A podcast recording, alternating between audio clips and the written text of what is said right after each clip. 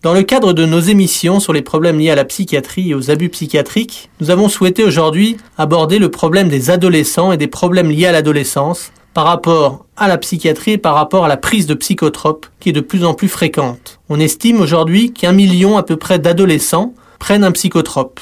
Pour aborder ce sujet, j'ai le plaisir de recevoir un enseignant, un professeur de mathématiques, auteur de manuels scolaires, qui va nous donner son avis sur cette question.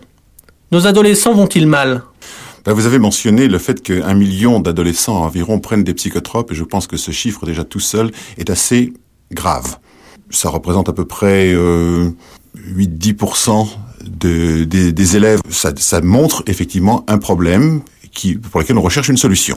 Donc, on va chercher, on va s'adresser aux psychotropes. Maintenant, le problème, c'est de savoir si cette solution est appropriée et s'il y a vraiment des motifs et des raisons valables d'aller chercher les psychotropes. Est-ce que c'est pas quelque chose qui a été créé un petit peu de manière artificielle, cette idée que l'adolescence serait une période euh, qui nécessiterait un suivi, une prise en charge psychiatrique ou psychologique? Le fait que l'adolescence soit une période délicate, je pense que ça c'est pas une nouveauté. Hein. C'est un problème qui est quand même assez euh, récurrent depuis depuis longtemps. Mais euh, le fait de le traiter par des médicaments psychotropes et par des médicaments d'intervention psychologique ou psychiatrique avec l'intensité qu'on connaît maintenant, ça c'est je pense une nouveauté. Je pense que ça s'associe à une dégradation de certaines valeurs sur le plan pédagogique. Vous pouvez nous parler de ces valeurs sur le plan pédagogique justement qui ont qui se sont dégradées?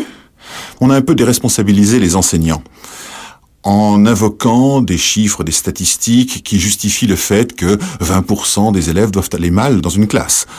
Mais ça, c'est une chose qui a tendance à donner à, l'enseignant une raison, un motif de dire bon, bah, ces élèves-là, je ne peux rien y faire et donc je dois les expédier à quelqu'un qui va s'en occuper et donc, et donc on va les sortir de la classe et on ne peut pas s'en occuper dans le cadre de la classe. Et ça, c'est le départ déjà d'un abandon et d'aller confier ces élèves à d'autres personnes extérieures au système éducatif. Alors vous côtoyez des jeunes euh, tous les jours. Est-ce que vous voyez justement des, adolescents, des gens qui sont sous traitement psychiatrique ou qui sont suivis en psychiatrie Vous savez, l'enseignant ne sait pas forcément que les élèves qu'il a sont suivis sur le plan psychiatrique il y a une confidentialité sur le domaine médical. On peut constater qu'on a des qu'on a des élèves, on sait que des élèves ont un traitement, on sait qu'ils vont voir l'infirmière ou qu'ils vont au service de l'infirmerie de l'établissement. On ne sait pas forcément ce qu'ils ce qu'ils vivent personnellement. On s'apprend par les statistiques sur les cas individuels, on ne sait pas. On constate des comportements et qui laissent penser qu'il y a peut-être un problème. Alors le problème est-il traité ou ne l'est-il pas? On ne le sait pas. Toute façon, c'est pas vraiment le rôle de l'enseignant. Nous, on recherche euh, évidemment à enseigner et à transmettre un savoir et à être le plus efficace possible. Et ça n'est pas d'ailleurs toujours très facile.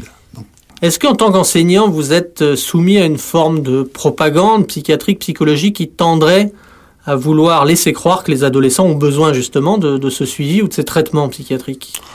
Ça, je pense que c'est le cas de tout le monde. C'est pas réservé aux enseignants. Il y a tout à fait une, intervention extrêmement forte du monde psychologique et psychiatrique par l'intermédiaire de revues qui s'adressent aux parents, les revues pédagogiques, les simplement les écrits pédagogiques sont tout à fait euh, importants sur ce sujet. Et on, on voit une, une diffusion de l'idée que les adolescents, l'adolescence est un moment difficile, l'enfance est un moment difficile, que les élèves ont des problèmes qui ne sont des problèmes de type psychologique là où on pourrait peut-être mettre d'ailleurs le mot pédagogique. Est-ce qu'on va trop loin dans cette recherche des, des, troubles psychiatriques? Certainement, on va beaucoup trop loin. Mon expérience montre qu'on peut, il y a des élèves qui sont fortement agités, qui sont gênants pour un enseignant. On peut pas nier le fait que des élèves soient gênants pour les enseignants. Hein.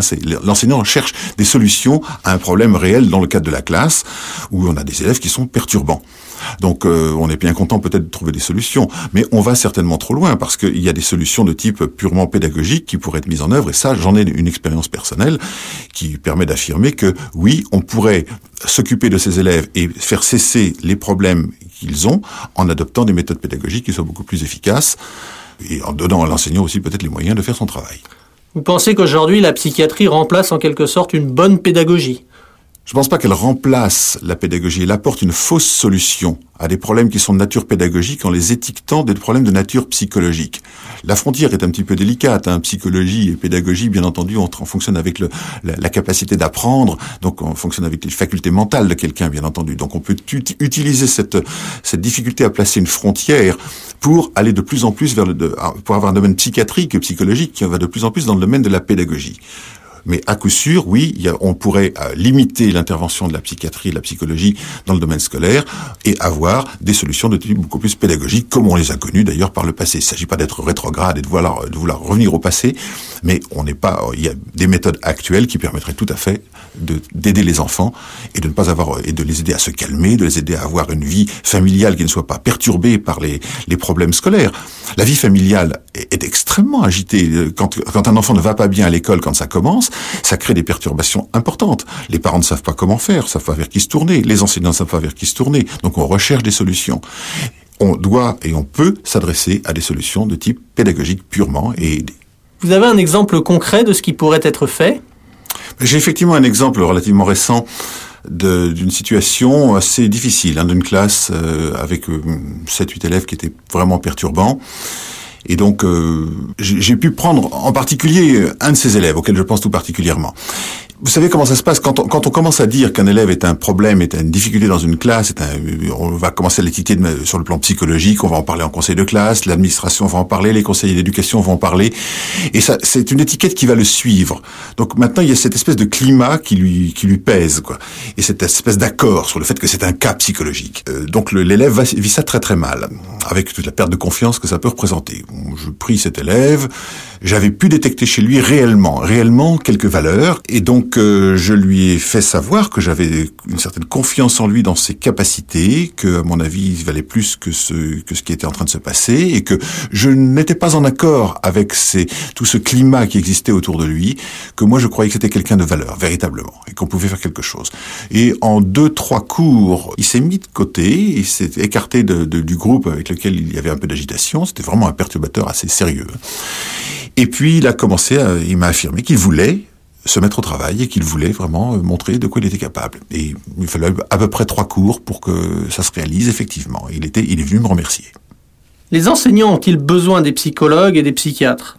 Envoyer de l'ordre de 20% des élèves vers des systèmes d'aide qui sont fondés sur de l'action psychologique, euh, psychanalytique ou psychiatrique, euh, ça je pense que là on exagère considérablement. Il y a d'autres types d'interventions qui sont beaucoup plus efficaces et qui respectent la personnalité. Alors que le traitement euh, à base de psychotroque, évidemment, est destructeur de la personnalité, crée des effets secondaires qui sont absolument néfastes. Et je pense qu'en tant que parent, on devrait être absolument attentif à ce genre de problème.